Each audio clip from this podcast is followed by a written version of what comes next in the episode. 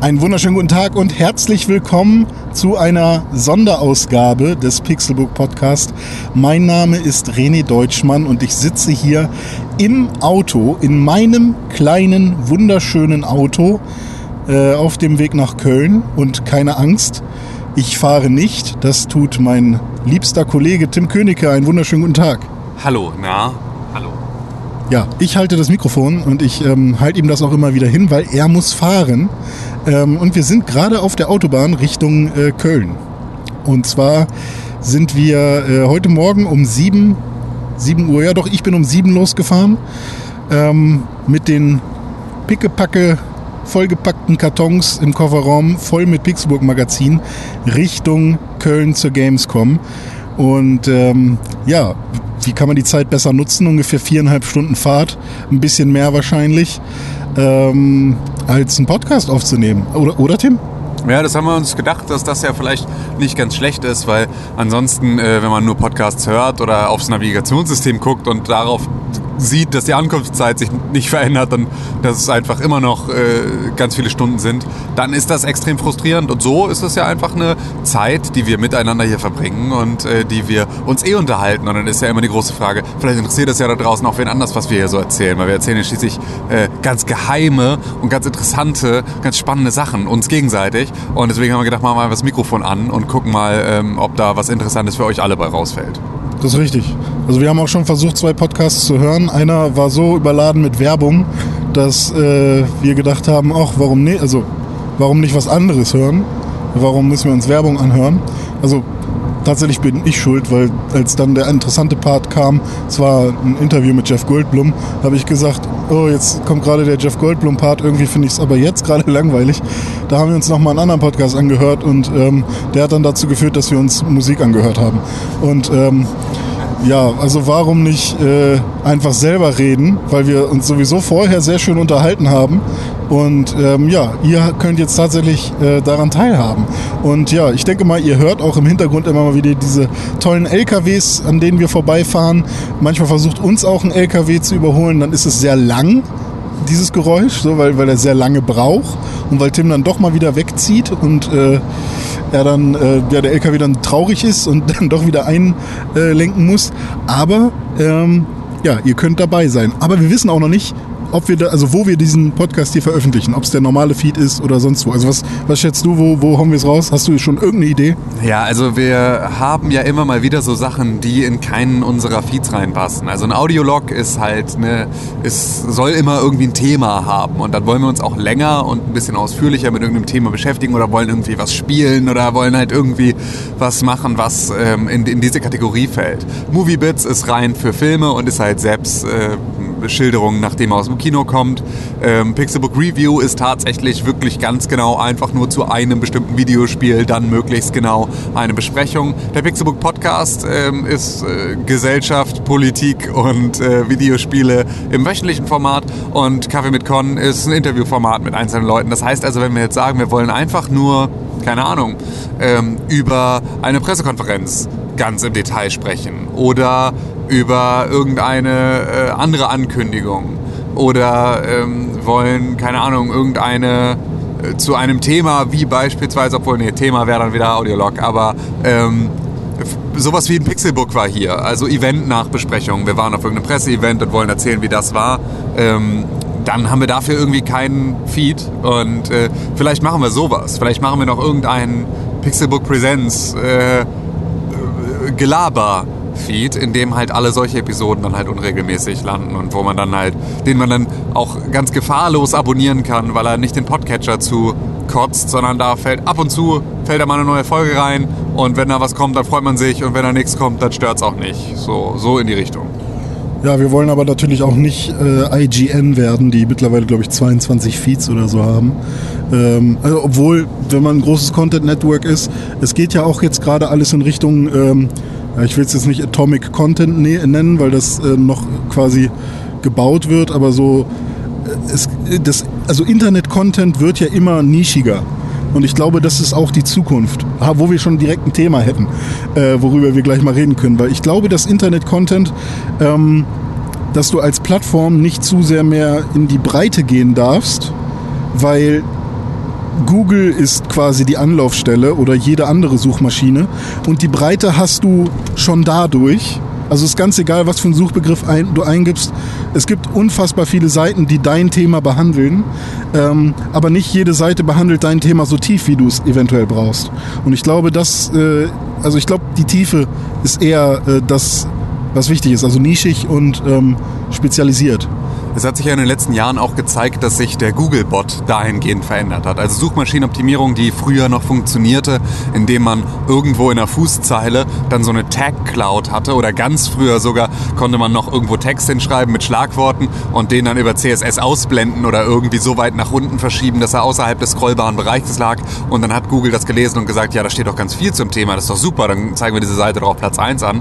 Da hat der Google-Bot auch dazu gelernt und ähm, versteht mittlerweile halt auch Content. Kontext. Also es geht auch darum, inwieweit ist dieser Artikel wertvoll für das Thema. Und dadurch kriegen wir dann natürlich in der Nische ähm, auch immer sehr viel wertvollere Inhalte, weil natürlich eine, ein riesiges Content-Netzwerk, das halt ganz viele Redakteure hat, die am Tag auch ganz viel Output schaffen müssen, ähm, das kann gar nicht, das kann sich die Zeit gar nicht nehmen, jetzt aktuell in diesem System, ähm, um in die Tiefe zu gehen und überall was ganz, ganz Nerdiges sozusagen drüber zu schreiben und Experte zu sein, äh, wohingegen sich dann halt kleine Nischenmagazine da sehr viel besser positionieren können, um halt wirklich interessante Geschichten zu erzählen und dann halt auch da über den Relevanzfaktor in der Suchmaschinenoptimierung wieder besser aufzutauchen. Ja, aber ähm, also sehe ich ganz genauso und es ist, glaube ich, eine Beobachtung, die man fast überall machen kann. Vor allem bei den großen Medien habe ich das Gefühl, dass sich ähm, Netzwerke immer mehr aufspalten. Ähm, ich weiß jetzt gerade nicht, äh, wie das übergeordnete Netzwerk von äh, zum Beispiel Kotaku heißt. Ähm, K, K, K, irgendwas mit K. Kam, ich weiß nicht. Oder mit N. Ich weiß nicht, auf jeden Fall das Netzwerk von Kotaku zum Beispiel. Ähm, eigentlich will ich das gerne mal googeln. Darf ich dein Telefon dafür nehmen? Ähm, da ist es auch so, dass die so viele untergeordnete ähm, Webseiten haben mit einem spezifischen Thema und ähm, es halt einfach so unsinnig geworden ist, irgendwie eine Webseite zu haben mit 20 Reitern, wo dann irgendwie ähm, digitales äh, Reisen, ähm, Fitness und dann meinetwegen noch Heimwerken oder so, alles auf der gleichen Webseite stattfindet. Du musst ja auch dazu sehen, dass ähm, es alles eine User Experience Design Frage ist. Das heißt also, meine, äh, mein oder der normale Ablauf eines Users ist, ich interessiere mich für ein Thema. Ich will beispielsweise, möchte ich im Oktober, äh, bin ich in Paris über irgendwie ein langes Wochenende. Ich möchte jetzt wissen, ähm, was sind so die besten Restaurants, die besten Cafés, die besten Bars in Paris, die ich mir angucken möchte.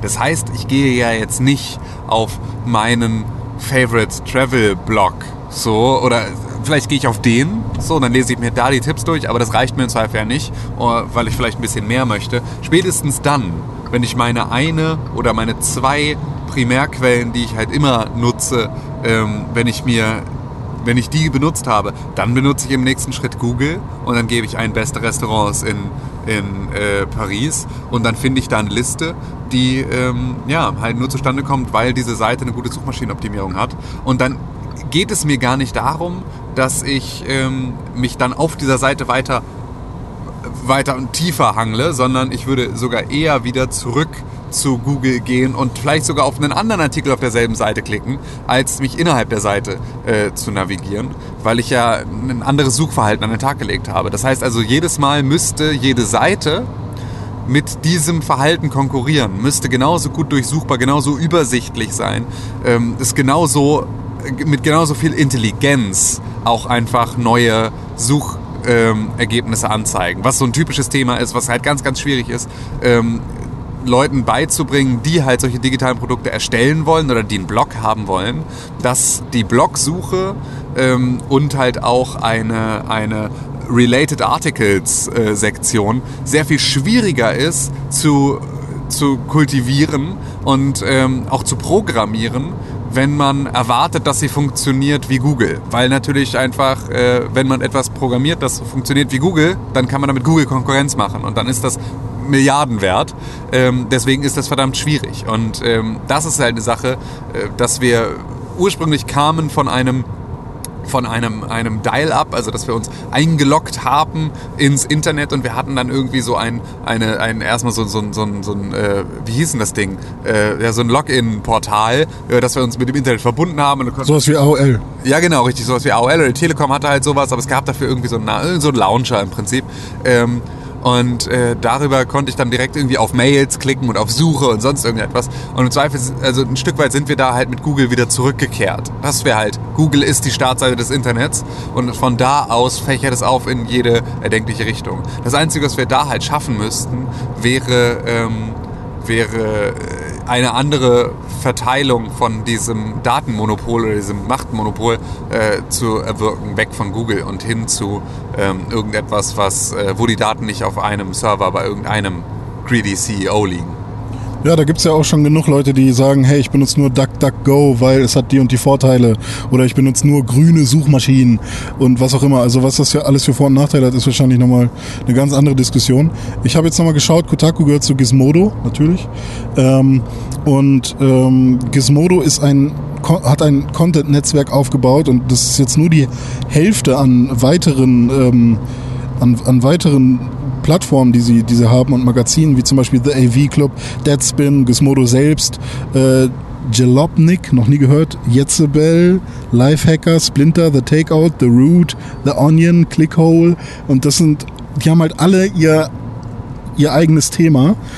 Vor zwei, drei Jahren war das, glaube ich, noch nicht so. Also das war auf jeden Fall, ähm, ja, also ist auf jeden Fall ein Trend zu erkennen ähm, in, in in diese Nischenhaftigkeit, aber die haben wir auch früher schon erkannt, habe ich das Gefühl. Also als wir uns damals überlegt haben, dass man einen Podcast machen sollte, ähm, war uns ja auch klar, dass wir schon sehr nischig sein wollen. Dann ist nur die Frage, sollte man vielleicht so nischig werden, dass man nur über das eine Spiel spricht? Das vielleicht nicht, aber zumindest Genres sind ja immer wieder eine Sache, die gut funktioniert haben. Oder ähm, was halt extrem gut funktioniert war beispielsweise Superlevel. Sagt man jetzt so, hat extrem gut funktioniert und jetzt ist Superlevel seit irgendwie über einem Jahr äh, nicht mehr da. Aber ähm, das hat halt eine ganze Zeit lang extrem gut funktioniert und war halt einfach nur im Sinne dessen, was dann die Erwartungshaltung der Community war, glaube ich, so nicht mehr finanzierbar für Fabu und Co.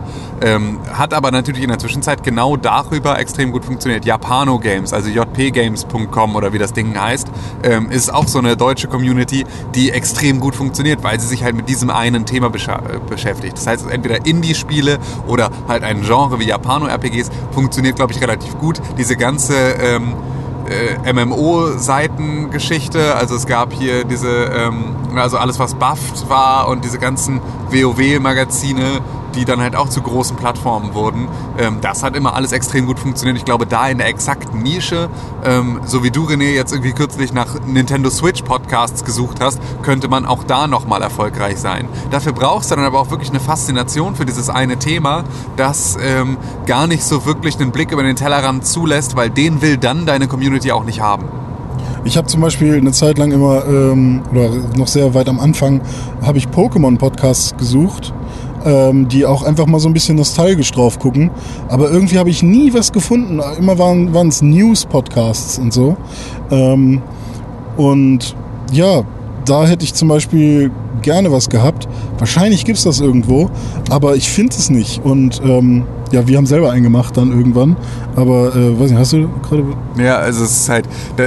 Nostalgisch ist halt genau das Thema. Wenn du einen Podcast machst und wir wissen es ja, dann musst du regelmäßig für Content sorgen. Das muss nicht wöchentlich sein, das muss aber dann zumindest, wenn du sagst, es ist zweiwöchentlich oder monatlich, dann muss das passieren.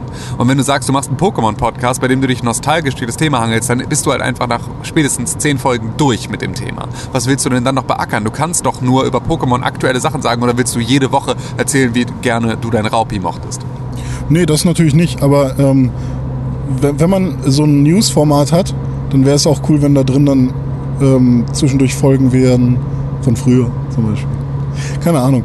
Ähm, ist, auch gar nicht das, äh, ist auch gar nicht so wild.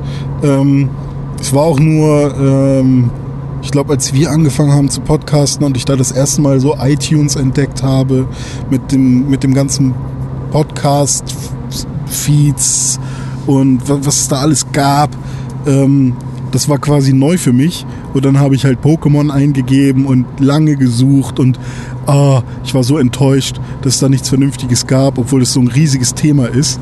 Ähm, wahrscheinlich auf Japanisch, unendlich. Ähm, und wahrscheinlich mittlerweile auch unendlich. Aber ähm, ja, ich meine, vor sieben, acht Jahren war es auch noch mal ein bisschen weniger.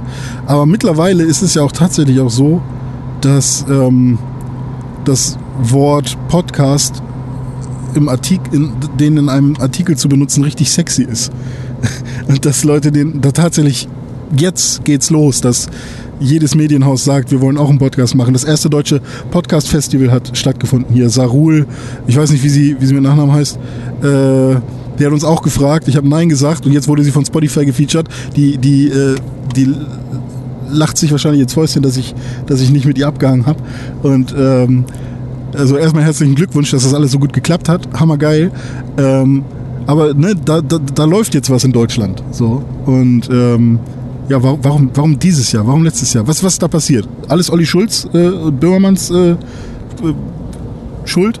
Nö, das ist, glaube ich, in erster Linie eine Sache, die halt typisch für Deutschland ist, dass das halt immer ein paar Jahre den USA hinterherhängt. Und da hat es ja einfach schon angefangen, dass wir, ähm, wir sind halt in einer, in, gesellschaftlich jetzt gerade an dem Punkt, an dem es halt Influencer ähm, das Thema sind. Ne? Das heißt also, es geht darum, dass ich als Person, ich so wie ich selber bin oder wie ich mich inszeniere, ähm, möchte damit Einfluss nehmen auf andere Leute und möchte ihnen erzählen, wie, mein, wie toll mein Leben ist und was ich alles, äh, was ich alles so kann und was ich alles so mache und wie weit ich reise und was ich esse und was ich anhabe. So. Dazu kommt dieser ganze Bereich der Startups und der, der Entrepreneurship. So, das heißt also, dass Leute sich als ähm, Gründer wahrnehmen, als, als Weltveränderer, als jemand, der ähm, eine bestimmte Expertise in irgendetwas hat. Und dazu wird das Ganze gemischt mit ähm, Marketing. So, dass halt auch da dann festgestellt wurde, dass du nämlich genau das, was du halt haben möchtest, Unique Content in irgendeiner Form, der ähm, sehr, sehr ausführlich und sehr, sehr in die Nische und in die Tiefe gehen kann, du bei Podcasts einfach eine relativ gute Möglichkeit hast, das zu erreichen. Und dadurch hat sich genau das gemischt, dass halt Leute, mit, die ein finanzielles Interesse haben, haben Podcasts ähm, entdeckt und haben das gepusht und dadurch ist halt einfach viel entstanden an neuem Kram, viel auch Quatsch, aber zumindest das. Influencer haben einen neuen Kanal bespielt, weil man das Gefühl hat, man müsste jetzt auch einen Podcast haben. Und ähm, Entrepreneurs wollen sich damit ab, äh, halt von anderen Leuten abheben oder wollen anderen Leuten erzählen, wie sie es machen, um selber erfolgreicher zu wirken oder erfolgreicher zu sein. Und ich glaube, das ist eine Sache, die dann halt mit ein bisschen Zeitverzug auch dann in Deutschland angekommen ist. Und ähm, jetzt haben wir halt genau diese Situation, dass ähm, es jetzt halt Leute gibt, die ähm, Podcasts darüber machen, wie man mit Podcasts schnellstmöglich Geld verdient. Was halt eine Sache ist, die ähm, wir haben jetzt gerade kürzlich eine Nachricht bekommen ähm, für dieses Pixelbook Magazin ne, mit hier, ich hätte ganz gerne eins ähm, und äh, ich würde auch irgendwie das Porto bezahlen. Außerdem äh, wehrt ihr euch ja mit Händen und Füßen gegen Geld. Wenn es eine andere Möglichkeit gibt als euren Amazon-Spendenlink, dann wüsste ich ihn ganz gerne. Ähm, wo mir dann auch klar geworden ist, ist es tatsächlich so, sind wir jetzt an dem Punkt, an dem wir uns mit Händen und Füßen gegen Geld wehren, nur weil wir sozusagen äh, Patreon und, und äh, halt aggressive äh, Matratzenwerbung ähm, nicht in unser in unser Repertoire mit aufgenommen haben, also einfach weil wir unsere Sendung so mochten, wie sie bisher war. Ist das jetzt tatsächlich schon Verweigerung oder ähm, haben wir was verpasst oder wie, wie, wie, wie siehst du das? Sind wir, sind wir einfach zu, sind wir zu sind wir zu stolz? Sind wir zu alt? Sind wir, sind wir doch, machen wir noch einen alten Podcast, während die ganzen anderen Leute junge Podcasts machen? Ähm, also ich glaube, das war jetzt so ein Fall, also ich habe die Nachricht nicht gelesen, aber äh, ich, ich glaube, diese Person wollt, will uns einfach sehr gerne regelmäßig Geld geben mit irgendeinem Automatismus und ist einfach super happy. Und ähm, wir verwehren das so ein bisschen, indem wir sagen, ja, mach doch einen Dauerauftrag oder so. Ähm, und äh, das, das ist natürlich dann ein bisschen schwierig. Und ja, wir verweigern uns ähm, Mechanismen wie Patreon und sowas und wie was auch immer es gibt. Ich meine, wir hatten ja Flatter ganz am Anfang und wir hatten diese, diese Mechanismen, die, die dafür sorgen, dass man irgendwie Spenden reinkriegt. Und ich glaube, wir hatten auch eine sehr lange Zeit diesen PayPal-Spenden-Button, der sehr hässlich war, aber äh, immerhin funktioniert hat irgendwie. Und ähm, Das Ding ist aber, dass wir ja mit uns im Reinen sind und wir wissen, was wir damit wollen mit diesem ganzen Projekt. Und ähm, wenn wir irgendwann an dem Punkt sind, wo wir merken, okay, jetzt ist der Mehraufwand so viel größer, dass das, was wir jetzt rauskriegen an ähm, Feedback, an ähm, ja, das, das Produkt an sich, was wir uns ja im Nachhinein auch immer noch wieder anschauen können, ähm, dass uns das nicht mehr reicht und wir, wir wirklich Geld dafür brauchen, dann haben wir ja immer noch die Möglichkeit zu sagen, hey, jetzt gehen wir irgendwie auf Patreon oder wir machen nochmal irgendwie einen Kickstarter für das und das Riesenprojekt, das wir jetzt irgendwie vorhaben. Und wir sehen ja auch, dass wenn wir ein Printmagazin machen wollen, es ja irgendwie eine Möglichkeit gibt. Klar zahlt man da irgendwie drauf. Klar ist jetzt mein Auto mit irgendwie 100 Kilo mehr beladen, als es darf oder als es sollte. Ähm, weil, weil, weil wir irgendwie selber den Scheiß dahin tragen, aber dann vergleiche ich das lieber mit einer irgendwie mit einer Indie-Rock-Band, die irgendwie von Tour zu Tour irgendwie selber fährt mit ihrem scheiß Kombi oder so. Ähm, und dann, dann ist das halt so. Und ähm, wenn sich irgendwann, wenn das Interesse irgendwann so groß ist, wenn Downloadzahlen ähm, dafür sprechen, wenn, wenn es irgendwann logisch wird, ähm, dann bin ich halt auch voll dafür, irgendwie zu sagen, Leute, hey, äh, gebt gebt uns gerne irgendwie was, werfen uns was in den Hut. Ähm, aber ich habe eigentlich nicht vor, das schon dann zu machen, bevor die Aufmerksamkeit überhaupt groß genug ist. Und ähm, ja, solange wir frei sprechen können und von und komplett unabhängig sind, nicht mal von unseren Hörern abhängig, ähm, ja, finde ich das eigentlich noch am angenehmsten. Ja, also für mich ist es tatsächlich da eine Sache, ähm, wir sind ja jetzt zahlentechnisch sind wir aktuell auch extrem happy. Also es ist auch alles super. Wir sind irgendwie, also klar kann es immer mehr sein, weil es schadet ja nichts so. Wenn mehr Leute den Pixelbook Podcast hören, dann ist das immer eine gute Sache. Ähm, aktuell ist es aber auch tatsächlich so, dass wir auch mit unseren Downloadzahlen durchaus auch für so normale Werbeprogramme dann irgendwie in Frage kommen würden. Ähm, es ist aber tatsächlich eine Sache, auf die ich ähm, nur Lust habe, wenn sie auch in irgendeiner Form unserem Thema nahe geht. Und das ist halt das, was extrem schwierig ist zu finden. Ich habe halt keine Lust, ähm, Werbung halt für, für Matratzen zu machen, so, weil das einfach nicht unser Ding ist. Ähm, wir hatten damals ja eine Zeit lang diesen, diesen Deal mit Audible, haben ja schon vor ein paar Jahren mal Audible-Werbung gemacht. Ähm, das fand ich auch immer einigermaßen sinnvoll, weil das zumindest eine Sache war, ähm, die mit äh, Audioproduktion zu tun hat und wo es halt darum geht, ey, es ist halt, äh, du hörst hier eine Hörfunksendung und ähm, das heißt, du hast wahrscheinlich auch Interesse an Hörbüchern, weil du grundsätzlich ein Interesse daran hast, dir Kopfhörer in die Ohren zu stecken und halt irgendwelche Sachen zu hören, die dir erzählt werden. Und dir wurde direkt eine ähm, Analysefunktion ähm, angeboten, indem du halt diesen Gutscheincode hast. Das heißt, du konntest halt auch wirklich sehen, einmal für uns und einmal als Amazon, ähm, oder ja, ist ja Audible, ist ja Amazon, ähm, wie viele Leute haben es denn wirklich äh, oder haben es wirklich geschafft über diesen Link, über diesen Gutscheincode. Und dadurch weißt du halt auch wirklich, was du bekommst und du weißt, wie viel wert diese Folge war oder so. Obwohl ich das ja tatsächlich auch fast wieder eine schwierige Sache finde, weil ich finde ja auch nicht, dass man jede Werbung, ich meine, ich bin auch kein, bin auch kein ne, Marketer, also es ist natürlich auch nochmal was anderes, aber äh, ich finde diesen Tracking-Wahn auch extrem krass. Also dass du halt einfach... Ähm, dass du, dass Werbung halt nur daran gemessen wird, was sie in der tatsächlichen äh, als Conversion bringt oder wie viele Leads generiert werden und es nicht darum geht, was du tatsächlich für eine Reichweite hast, weil wie wird denn Fernsehwerbung bemessen? So, das ist doch auch eine Sache, bei der du nicht weißt, wie viele Leute jetzt am nächsten Morgen losgehen und sich keine Ahnung äh, dieses Bier kaufen, das da oder vielleicht in zehn Jahren.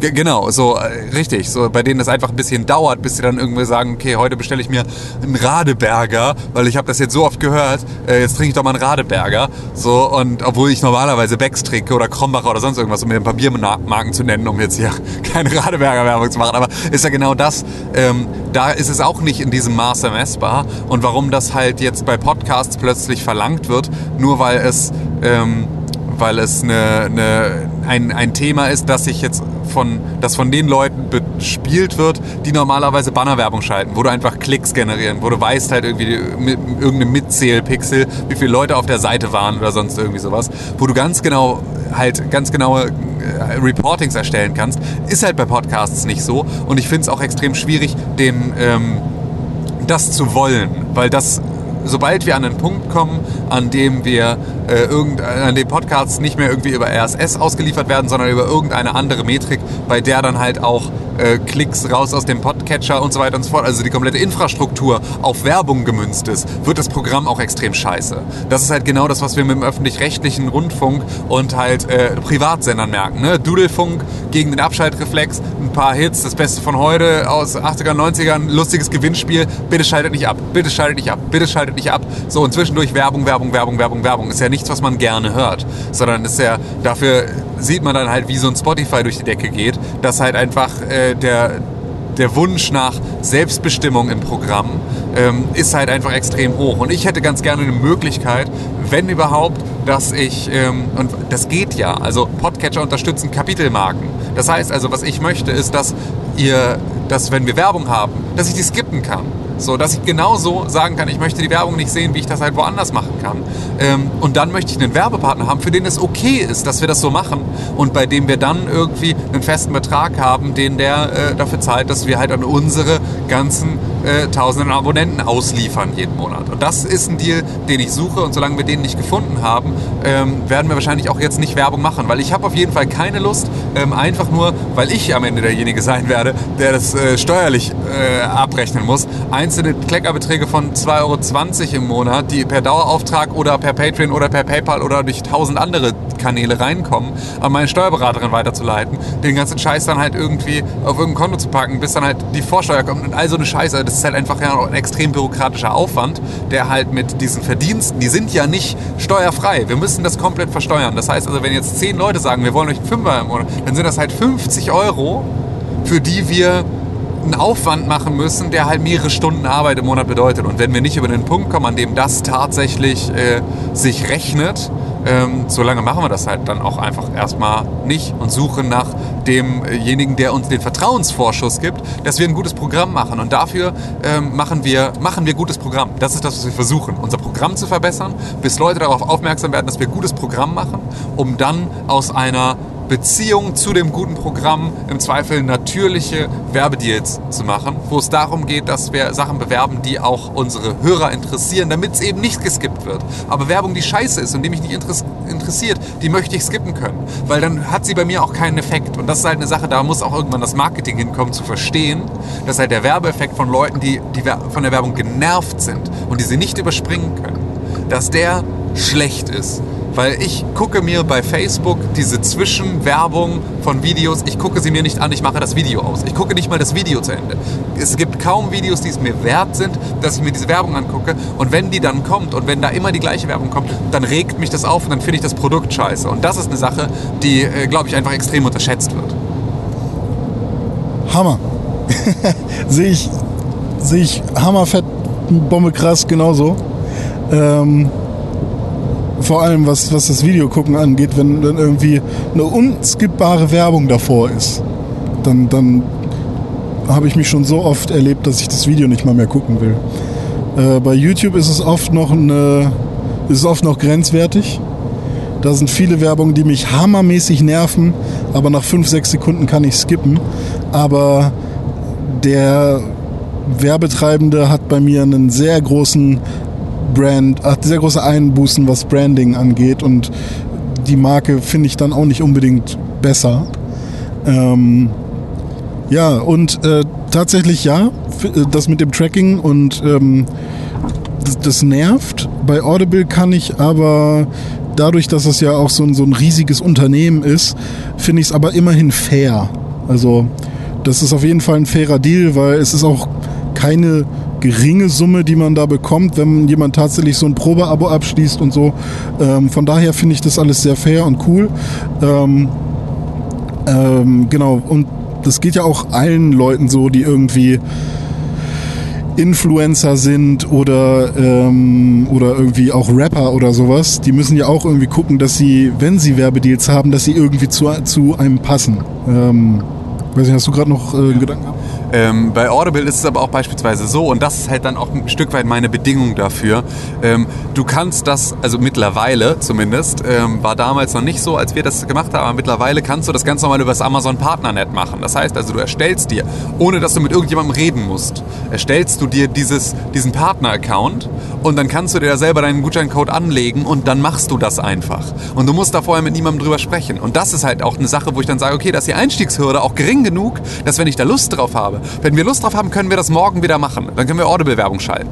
Ohne, dass wir vorher mit irgendjemandem reden müssen, ohne, dass wir dafür die Größe unseres Formates in irgendeiner Art und Weise dann halt auch dafür Rechenschaft ablegen müssen. Was ich halt ein spannendes Ding finde, weil damit können dann ganz, ganz kleine Podcasts, die, keine Ahnung, nur 100 Downloads haben oder irgendwie sowas, dafür aber halt extrem, Leute, die extrem into sind, ähm, die können sich dann damit einfach Starthilfe verschaffen um erstmal sich ein cooles Mikrofon und einen vernünftigen Popschutz und all solche Sachen anzuschaffen. Weil das ist halt eine Sache, die am Anfang hast du noch eine Community, ist, die ist wenig verbrannt, so. Obwohl das auch wieder Quatsch ist, weil ich meine, wenn wir jetzt alle Podcasts, so wie es aktuell der Fall ist, alle Podcasts für Casper Matratzenwerbung machen oder für äh, Lisa oder für wie sie nicht alle heißen, so, dann ähm, ist das ja auch eine Sache, das ist ein relativ schnell erschöpfter Markt von Leuten, die sich irgendwie für 600 Euro eine Matratze kaufen können. Und ähm, dann muss ich ja schon fast überlegen, wenn ich mir jetzt eine Matratze kaufe, für wen mache ich es denn jetzt? Also wer, wer, wer kriegt, welchen Gutscheincode benutze ich? Äh, wen unterstütze ich da so sehr, dass, dass, dass ich möchte, dass er das weitermachen kann? Wer ist, so plötzlich habe ich halt mehrere Anlaufstellen, die alle Casper-Werbung machen, wo ich dann halt gucken muss, ähm, ja, wie das Ganze funktioniert. Und das ist halt eine Sache, ähm, da sehe ich auch wirklich den Werbeeffekt für Casper dann auch nicht mehr. Außer, dass alle jetzt wissen, dass es diese Matratzen gibt. So, das ist natürlich die Sache, die ist extrem gut. Aber das ist halt nicht das, was sie entlohnen. Und das ist das Problem dahinter. Dass sie halt eben, dass sie nämlich genau das kriegen. Sie kriegen Imagewerbung, wie du sie halt im, im Fernsehen und im Radio kriegst. Von Leuten, die einfach so lange die Marke ins Gesicht gedonnert kriegen, bis sie ein gutes Gefühl damit haben. Sogar in dieser Situation von Leuten, deren Meinung sie im Zweifel sogar schätzen, kuratiert gesagt, das ist ein gutes Produkt und du sagst, oh cool, dir vertraue ich in tausend anderen Situationen, wenn du mir Sachen in, in die Kopfhörer erzählst. Jetzt vertraue ich dir in dieser Sache auch. Gut, dass, wenn du Casper cool findest, finde ich Casper auch cool. Das ist ein extremer Imagegewinn. Der wird aber in der Regel nicht vergütet, sondern es geht dann nur um das Tracking, es geht nur um die Anmeldung, es geht nur um die eingelösten Gutscheine. Und das ist halt eine Sache, ähm, da sehe ich halt ein ernsthaftes Problem mit dem ganzen System. Ja, kann ich, kann ich voll nachvollziehen. Ähm, dann lass uns noch mal kurz über ähm, passende, passende ähm, Kooperationspartner sprechen. Weil ich habe das zum Beispiel einmal, ich glaube, das war auch äh, hier bei bei dem Hip-Hop-Podcast Schacht und Wasabi, die haben einmal darüber gesprochen, ähm, mit wem denn die 187 Straßenbande Kooperationen hat. Und dass es zum Beispiel super sinnvoll ist, wenn zum Beispiel ein Jizzes mit, äh, heißt es jetzt Fossil oder Fossil? Fossil, ne? Fossil. Fossil? Okay, weiß ich nicht genau. Weil bei Computerbild musste man immer Fossil sagen ähm, wenn der dafür oder für Lacoste oder so Werbung macht oder für Nike oder so, weil der das eh den ganzen Tag trägt. Der repräsentiert das eh in seinen Videos die ganze Zeit und ja, dann kriegt er halt die Sachen gestellt und äh, auch noch Kohle dafür. Und ähm, für den ist das dann wahrscheinlich so äh, ein No-Brainer irgendwie ähm, oder für das Label oder für wen auch immer, wer, wer sich da auch immer letztendlich drum kümmert. Ich hoffe, er selber auch, dass, dass, dass die Leute da noch genug selbst mitreden können. Oder es gibt, äh, keine Ahnung, mit Sicherheit auch irgendwelche YouTuber, ähm, bei denen es nicht so sinnvoll wäre, wenn sie Werbung, obwohl, ist es bei YouTube überhaupt, kann man da selber noch Werbung machen? Das geht gar nicht, ne? Weil wie, wie soll man denn Werbung machen? Obwohl, ich bin ja auch der Meinung, dass Wish die Leute bezahlt hat. Es gibt so viele Wish-Videos. Äh, da, da muss irgendwer. Aber wer käme denn für uns in, in Frage? Muss, also, ich meine, wir können auf jeden Fall nicht äh, irgendwie einen Videospielproduzenten oder sowas nehmen, weil wir wollen wirklich unabhängig bleiben. Und dann müsste, dann, wenn wir jetzt zum Beispiel Bethesda Werbung machen würden, dann könnte man ähm, niemals wieder vernünftig über ein Spiel sprechen, was von denen gepublished wird. Ähm, genauso möchte ich aber auch nicht äh, Werbung für Froster machen, äh, wie, wie ich glaube bei Radio Nukular war das. Ähm, ich meine, klar, die Connection kann ich irgendwie verstehen. Ich meine, Froster ist nicht kacke. Ich finde, ich kaufe gerne. Äh, oh, ja, gib mir doch mal das Mikrofon. Achso, ich einfach. Dachte, ich, dachte, ich dachte, du willst mich nur abbrechen. Nee, ich will dich nicht abbrechen. Also ich will einfach nur dazwischen reden. Okay. Ähm, weil das war tatsächlich eine Sache, dass ähm, ich glaube, wenn ich mich recht entsinne, war die Geschichte mit Froster so, dass, äh, äh, dass Max über irgendwie über Froster-Produkte gesprochen hat, weil er irgendwie die Spätzlepfanne so geil fand und das tatsächlich einfach nur so erzählt hat. Sie daraus gesagt haben, eigentlich müsste uns Froster für die Werbung, die wir hier machen, bezahlen. Sie dann damit nachträglich an Froster herangetreten sind und dann Froster sie gesponsert hat. Also ziemlich real. Genau, also da ist es genau das. Da ist sozusagen das passiert, was du ähm, in dieser Situation jetzt von Jizzes wieder gut findest. Er rep represented das E, also ist es eine natürliche Werbung, war da, glaube ich, auch der Punkt ich, ja, dann würde ich aber nur sagen, äh, bei uns würde das nicht passen. Also, weil ich habe ja damit angefangen zu sagen, ich würde jetzt nicht so gerne für Froster Werbung machen. Dass es jetzt bei denen tatsächlich so war, ist ja cool. So, dann suche ich genau so einen Moment auch für uns. Äh, dann wäre es halt sinnvoll. Also keine Ahnung. Ähm, wenn wir jetzt halt aber ich weiß zum Beispiel auch nicht, ich, ich könnte für, für äh, tatsächlich für Audio-Equipment so, das wäre sowas, weil das hat einen krassen äh, äh, Bezug zu dem, was wir täglich tun. Und ich habe damit beruflich zu tun und ich habe damit im Studium und hobbymäßig. Ich habe so und ich habe tatsächlich ein eigenes Interesse daran äh, und bin auch der Meinung, dass ich Sachen gut oder schlecht finde schon. Also ich finde bestimmte Marken geiler als andere. Äh, von daher könnte ich mir da sehr, sehr gut was vorstellen. Aber ist halt aber auch so, ja okay, man kann jetzt 500 Jahre ins Blaue äh, naja, das Problem dabei ist halt, es geht nicht darum, was dich interessiert. Es geht schon darum, was die Zuhörer interessiert. Für die ist die Werbung. Also die, die sind diejenigen, die erreichen. Das heißt also, wenn du den Zuhörern erzählst, was du tolles an Audio-Equipment hast, dann geht denen das halt extrem am Arsch vorbei, weil das sind keine Audioproduzenten. Wenn wir jetzt einen Podcast machen würden, bei dem es um Audioproduktion geht, dann ist das schon klar. Dann kann man das machen, weil dann hast du auch eine Zielgruppe, die sich dafür interessiert. Kein Schwanz interessiert sich von den Hörern da draußen dafür, was du für ein Mikrofon benutzt, außer er will selber podcasten. Da wir aber keine Podcasts für Podcaster machen, ist das halt einfach nicht die Zielgruppe es muss ja genau dieser Sweet Spot sein zwischen, das ist interessant für unsere Zielgruppe und das ist interessant für uns, damit wir es authentisch wiedergeben können. Also müssen wir Gemeinsamkeiten zwischen uns und der Zielgruppe finden, aber nicht das Hauptthema, nämlich die Videospiele selbst, weil die wollen wir ja nicht bewerben. Das war ja schon immer das Problem der, der Videospielbranche, dass du halt... Ähm, dass du ja eigentlich den ganzen Tag kostenlose Produktwerbung machst. Also andere Leute, Influencer lassen sich für das, was wir da machen, einfach die ganze Zeit bezahlen. Die sagen, ey, wir reden über euer Produkt so, und wir reden am Zweifel gut drüber. Ähm, wenn ihr wollt, dass wir über euer Produkt reden, dann lasst mal Geld drüber wachsen. So funktioniert das ganze Influencer-Marketing. Ähm, das ist aber halt eine Sache, das äh, können wir, also machen wir halt nicht, weil diese Branche halt so nicht funktioniert. Ähm, und ja. Ja, ja hm, das, das ist auch schwierig. Also ich meine, wir hatten ja mal so eine Anfrage bezüglich Gaming äh, äh, Peripherie. Ich glaube, da haben wir sogar mal was gemacht. Ich weiß gar nicht, wie das geendet hat. Ähm, wo es dann um Controller und um irgendwie. Ähm, ist schon lange her. Aber ähm, das wäre noch grenzwertig, wenn es halt nicht von den, von den Hauptherstellern ist. Aber gut, also. Hm. Aber ich will auch ehrlich gesagt nicht jetzt nach Werbepartnern suchen. Also das muss sich, wenn dann tatsächlich natürlich ergeben. Und dann würde ich aber auch auf die Zuhörer hören und schauen, wie wurde das aufgenommen? War das jetzt hammer cool oder war das, also war der Mehrwert dann tatsächlich so sinnvoll, ähm, dass wir uns davon irgendwas, dass, dass der Podcast davon tatsächlich noch qualitativ irgendwie oder generell an Qualität gewonnen hat und dass wir das den, den Zuhörern noch zumuten können. Also da ist ja genau immer die Frage, was machst du auch für eine Werbung? Ne? Also ist es jetzt einfach ein Werbespot, den du einsprichst, oder hast du irgendeine Rubrik, die sich anbietet? Also was ich immer noch ein Natural Fit finde, ähm, wo man irgendwann mal schauen muss, ob man so eine Partnerschaft auch mal hinkriegt, ist beispielsweise etwas wie äh, eine, eine Jobbörse wie Games Career, ähm, für die wir ja auch auf der Webseite damals Werbung gemacht haben. Ähm, und die machen halt, die haben halt Jobs für Leute, die halt sich in der Videospielbranche bewerben wollen. Das heißt, es sind in der Regel immer Gamer, die sagen, ich würde ganz gerne auch selber Videospiele machen.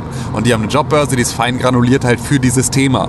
Da siehst du dann halt auch, dass du halt auch, keine Ahnung, auch als ganz normaler BWLer natürlich im Videospielsektor arbeiten kannst, weil die auch BWLer brauchen. Und ähm, du da nicht irgendwie immer für zeichnen oder programmieren musst und so. Das ist eine Sache, das kann man, finde ich so schon, fand ich das auf unserer Webseite, hatten wir so eine, so eine ja, neueste Stellenangebote und so, fände ich immer noch ähm, auch eine gute Sache, das im Podcast zu machen als Rubrik und zu sagen, ey, hier, ähm, ne, wir machen äh, wir machen hier einmal die Woche, machen wir, was gibt es eigentlich so für neue Jobs? So, weil im Zweifel interessiert sich jemand dafür und wenn du das halt auch an eine Stelle packst im Podcast, wo man im Zweifel sagen kann, okay, die Rubrik ist mir jetzt egal, die möchte ich nicht hören, die möchte ich skippen, dann möchte ich die skippen können. So. Aber für die Leute, die es interessiert, für die soll es dann halt auch einen Mehrwert haben.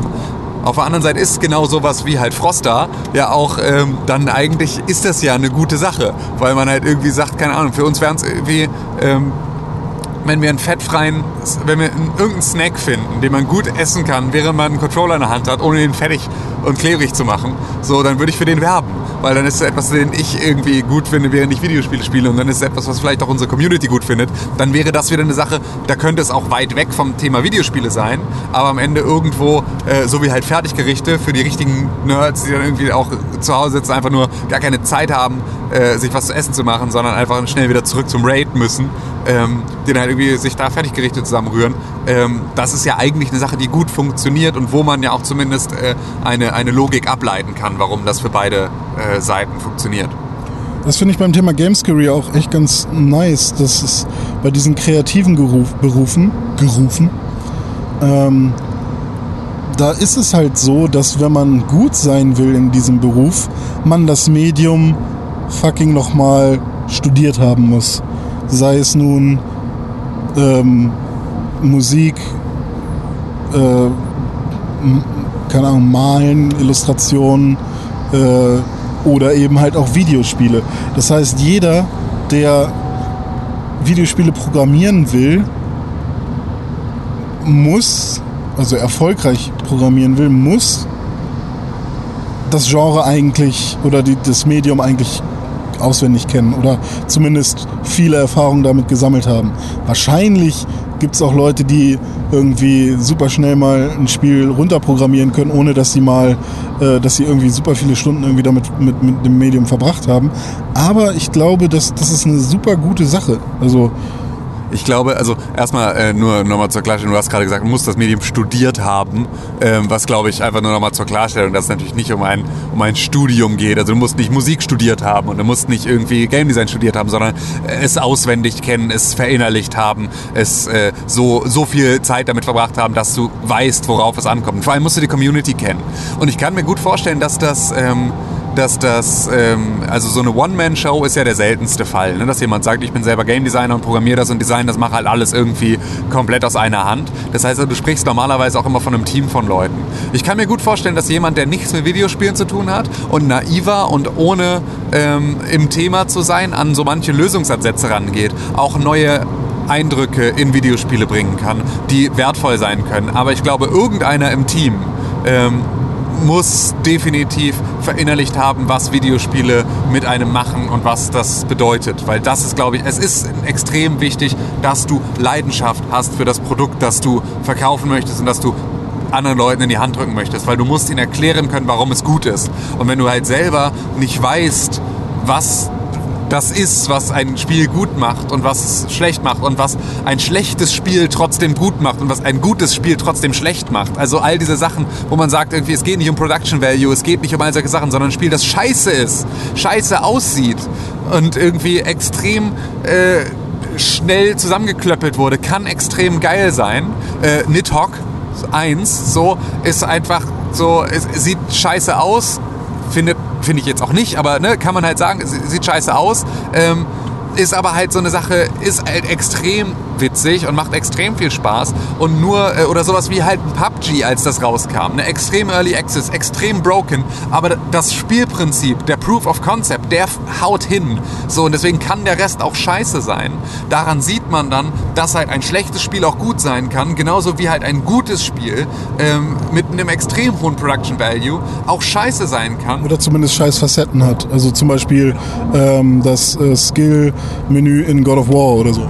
Genau, oder halt eine Sache ähm, wie, und das ist dann eine Sache, das tut mir dann echt leid für die Leute, die das gerne mochten, aber ein Horizon Zero Dawn, was ich da halt gerne als Beispiel nehme, weil das ein extrem gutes Spiel ist, mit einem extrem hohen Production Value, das extrem viele Sachen richtig macht, das aber trotzdem mich als jemanden, der solche Spiele extrem gerne spielt, also dieses Genre extrem gerne mag, äh, das Setting extrem gerne mag, trotzdem verloren hat, weil sie andere Sachen falsch gemacht haben, ähm, weil die Story nicht, nicht gegriffen hat, weil sie nicht packend genug war, weil das Storytelling einfach einen falschen Punkt angeschlagen hat, weil sie es zur falschen Zeit rausgebracht haben. Ähm, all solche Sachen, die da halt mit reinfallen.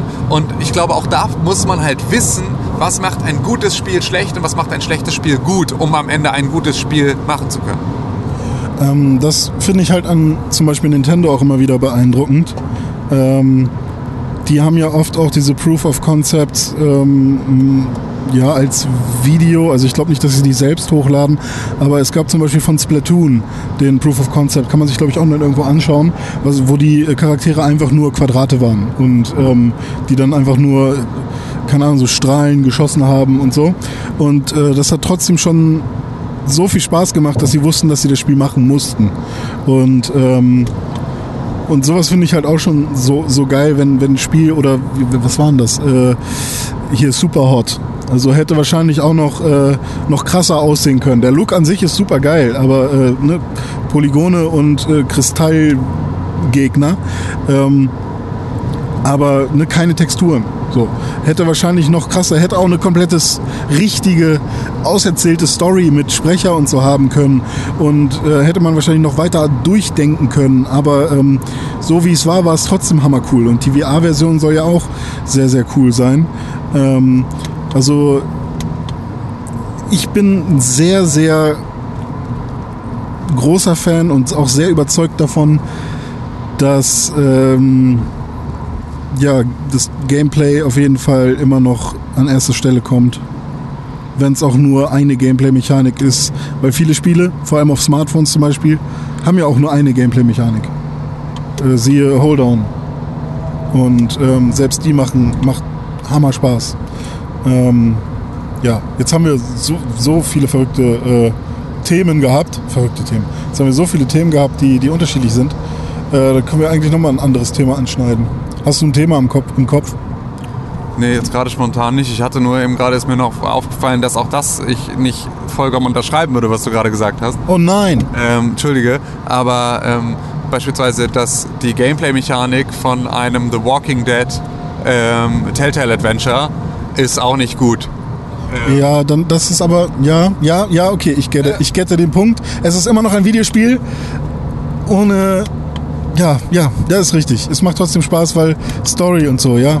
Und am Ende ist es ja auch tatsächlich, also auch da ähm, hatte ja durchaus, stimmt auch nicht ganz, was ich jetzt gerade gesagt habe, ähm, da hatte das Gameplay ja auch noch Facetten, die spannend waren, weil man war ja noch nicht ganz so äh, ermüdet vom Telltale-System, sondern das war halt sehr früh und dieses ganze, alle Entscheidungen, die ich treffe, wirken sich aus auf die spätere Handlung im Spiel, war ja etwas, was zu dem Zeitpunkt noch verhältnismäßig neu war und äh, was ich erst jetzt nach so vielen verschiedenen Telltale-Adventures und dann halt auch so belanglosen äh, Teilen wie beispielsweise im Game of Thrones-Ding ähm, dann halt gezeigt haben, dass das halt äh, nicht immer eine, eine gute Mechanik ist, die immer standhält. Und ähm, ich bin auch der Meinung, dass Gameplay-Mechanik auch nicht nur am Controller stattfinden muss mit Knöpfe drücken. Äh, bei bei ähm, The Walking Dead, bei Until Dawn, bei allen anderen Point-and-Click-Adventures äh, passiert Gameplay, das Spiel an sich, äh, viel im Kopf, viel mit, was passiert, wenn ich jetzt das mache, äh, mit, mit Abwägungen und so weiter. Das ist ja auch eine Form des Spiels. Äh, oder ähnlich wie bei diesen Büchern, wie heißen die, wo man, wo man irgendwie zu, zu Seite 50 weiterblättern muss, ähm, keine Ahnung, wie, wie die heißen, äh, wo man sich so Choose Your Own Adventure mäßig. Ähm, und hat auch so ein bisschen was von, von Gesellschaftsspiel oder Rollenspiel an sich, äh, wo man eigentlich auch nur ein Blatt Papier mit der Story bräuchte. Ähm, bei Videospielen hat man es halt visualisiert. Ja, da ist ein gutes Beispiel dafür ist The Witness. Wo findet da denn beispielsweise das Gameplay statt? Ist das Gameplay tatsächlich einfach nur, weil das Gameplay, die Gameplay-Mechanik ist wirklich einfach nur, ich äh, verbinde hier irgendwelche Punkte miteinander und mache hier, sorge dafür, dass irgend so ein Lichtschein irgendwo durch so ein Labyrinth geht. Die Rätsel passieren da ja in deinem Kopf. Also das ist ja wieder dann auch eine Sache, dass man da äh, an vielen Stellen das Ganze nicht so leicht aufteilen kann davon, was macht das Spiel selber, was bringe ich an Anteil noch mit rein und in welchem Spiel ist das überhaupt anders. Also ne, das ist ja auch, äh, also klar, bei einem God of War ähm, zerschnetzel ich jetzt diese Gegner. Wie viel ich mir da jetzt Gedanken gemacht habe darüber, wie ich diese Gegner zerschnetzel, darauf nimmt das Spiel gar nicht so viel Einfluss äh, oder gar nicht so viel Rücksicht, wie ähm, halt irgendwelche Rätselspiele, die halt sehr, sehr darauf erpicht sind, dass ich mir selber vorher gute Gedanken gemacht habe. Sondern God of War zieht mich im Zweifel mit so einem leichten Gummiband auch immer nochmal durch eine Szene durch, durch die ich auch, wenn ich wie René in God of War bis irgendwie zwei Drittel des Spiels äh, nicht eine einzige Special-Attacke benutzt habe und Atreus scheiße finde und ihn deswegen auch nicht benutze, äh, trotzdem zwei Drittel des Spiels spielen kann, dann es langsam knackig wird, dann ist das ja eine Sache, die schon zeigt, dass da gar nicht so viel Wert darauf gelegt wird, was du selber für ein Spielertyp bist ähm, in einem Großteil des Spieles. Außer du spielst es auf hart wahrscheinlich. Genau, richtig. Und dann hast du es ja aber auch schon wieder, dann hast du ja vorher nochmal explizit gesagt, hallo, ich möchte jetzt eine besondere Herausforderung, bitte gib sie mir. Dann kann das Spiel das auch nochmal gezielter tun, aber tut es normalerweise nicht. Und The Witness verlässt sich halt von Anfang an zu 100% darauf, dass du schon verstehen wirst, worum es geht, weil alles andere erzählst dir halt einfach nicht. Ähm, bei The Witness ähm, gibt es ja Mechaniken, die einfach nur dafür sorgen, dass du dich, also du kannst dich ja bewegen und du kannst die Rätsel lösen. Also es ist sehr rätsellastig, das heißt ruhig. Ähm, da, es geht um dein Tempo. Bei God of War geht es mehr um äh, Reaktionsvermögen und so weiter. Bei Super Mario geht es auch um Reaktionsvermögen, um vielleicht ähm, äh, Try and Error, um vorher planen, wie weit muss der Sprung sein und so weiter. Also ähm, man könnte auch sagen, ein bisschen wie äh, Schach und versus irgendwie ähm, keine Ahnung, eine Sportart, irgendwie Fußball oder so. Also ähm, trotzdem ist ja beides, ich weiß nicht, beides ist trotzdem Gameplay, körperlich und geistig. Ähm, ich finde es schon sehr spannend, was Videospiele mit uns machen und wie unterschiedlich ähm, ein Spiel, was ja irgendwie digital ist und wo alle sagen, ja, äh, es gibt ja immer noch die Diskussion, ob E-Sports wirklich ein Sport, ein Sport, ist und so weiter. Und was macht ein Sport zu einem Sport? Das ist keine körperliche Betüchtigung und was auch immer. Ähm, ich finde es trotzdem krass, wie äh, unterschiedlich man an Videospiele herangehen kann und was für unterschiedliche Gamer-Typen es einfach gibt. Meine Freundin kann keine 3D-Spiele spielen, weil ihr einfach schwindelig wird. Und ich will nicht wissen, was in VR mit ihr passieren würde. Und äh, keine Ahnung. Es gibt, äh, sie, sie kann halt nur 2D Super Nintendo Spiele spielen. Mode 7 Effekt, too much. Also ist echt krass. Aber Mario Kart 64 funktioniert. Ja, das war bei meiner, meiner Liebsten war das tatsächlich auch so, haben wir uns gerade gestern darüber unterhalten, dass sie meinte, ähm, weil ich dann, ähm, ich habe wieder Call of Duty World War II und dann Titanfall 2 gespielt. Und Titanfall 2 ist einfach ein extrem hektisches Spiel. Ähm, wo einfach extrem, du bist super schnell, du machst diese Wallruns, du springst durch die Gegend, du springst auf Titans, unter Titans, irgendwie alles Mögliche. Alles ist extrem rasant.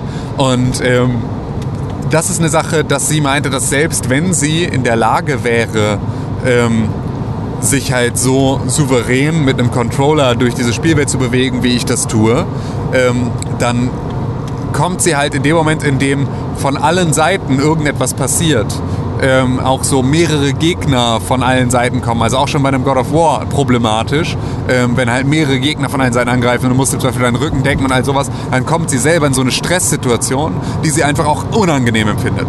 Ähm, wo sie einfach keinen Spaß daran hat, das Spiel dann zu spielen, weil das eine Situation ist, in der sie gestresst ist und der, der das halt, äh, ja, wirklich einfach nur unangenehm ist. Und das ist ja eine Sache, die ähm, da auch wieder einen anderen Spielertypen ausmacht, weil der Stress beispielsweise eines Overcooked ist für mich viel belastender als der Stress bei einem God of War mit irgendwie äh, 20 Gegnern, die mich gleichzeitig angreifen.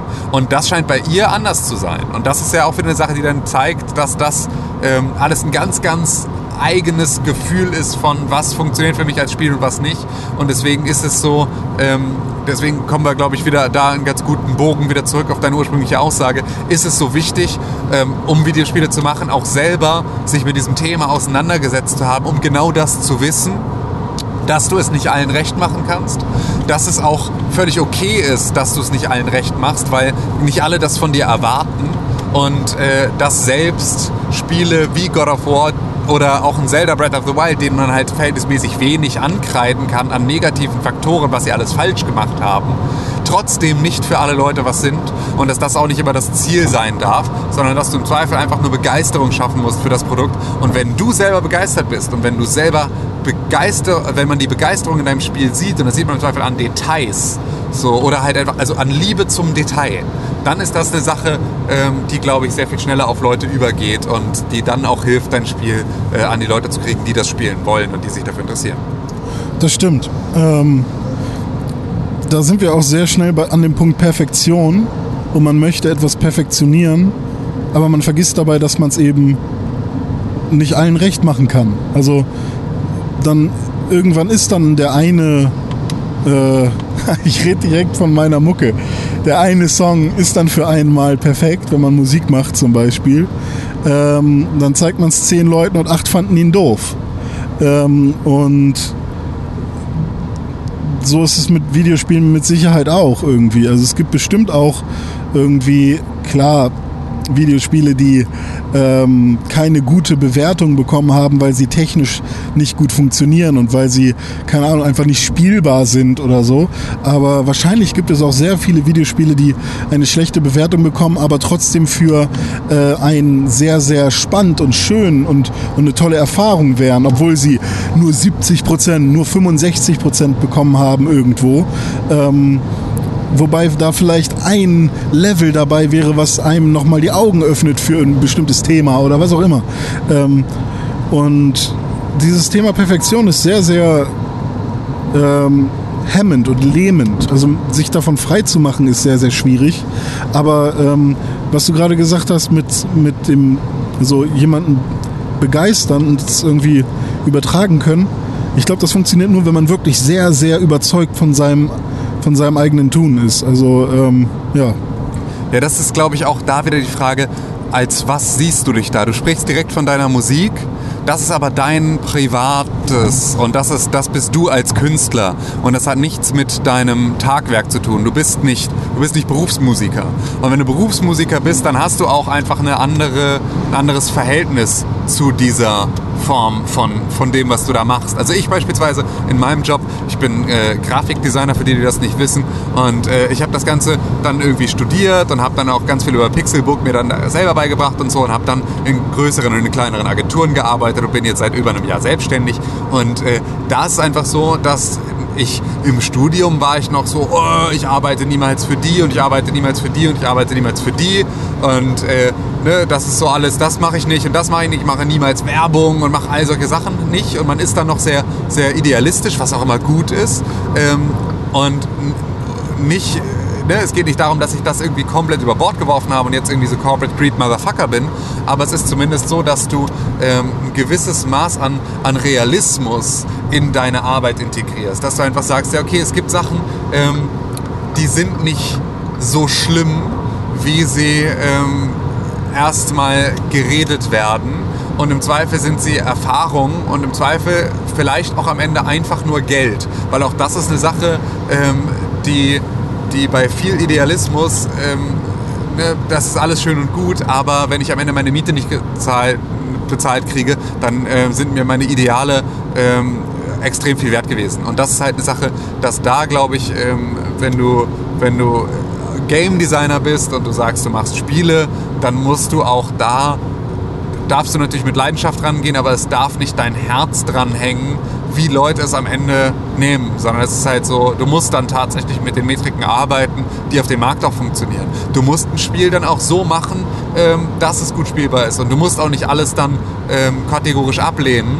Ähm, auch das ist eine Erfahrung, die wir bei Pixelburg gemacht haben. Nicht immer erstmal zu allem Nein zu sagen, sich nicht immer für alles zu schade zu sein, sondern immer, sondern einfach auch mal was auszuprobieren sich einfach auch mal was zu trauen und nicht immer zu sagen, nö, äh, da machen wir nicht mit, so und dann am Ende derjenige zu sein, der ähm, in die Röhre guckt, weil das einfach schade ist, weil man Chancen ähm, einfach liegen lässt, Sachen für sich selbst zu entdecken, die man vielleicht vorher abge, äh, halt irgendwie ja, einfach abgewunken hätte.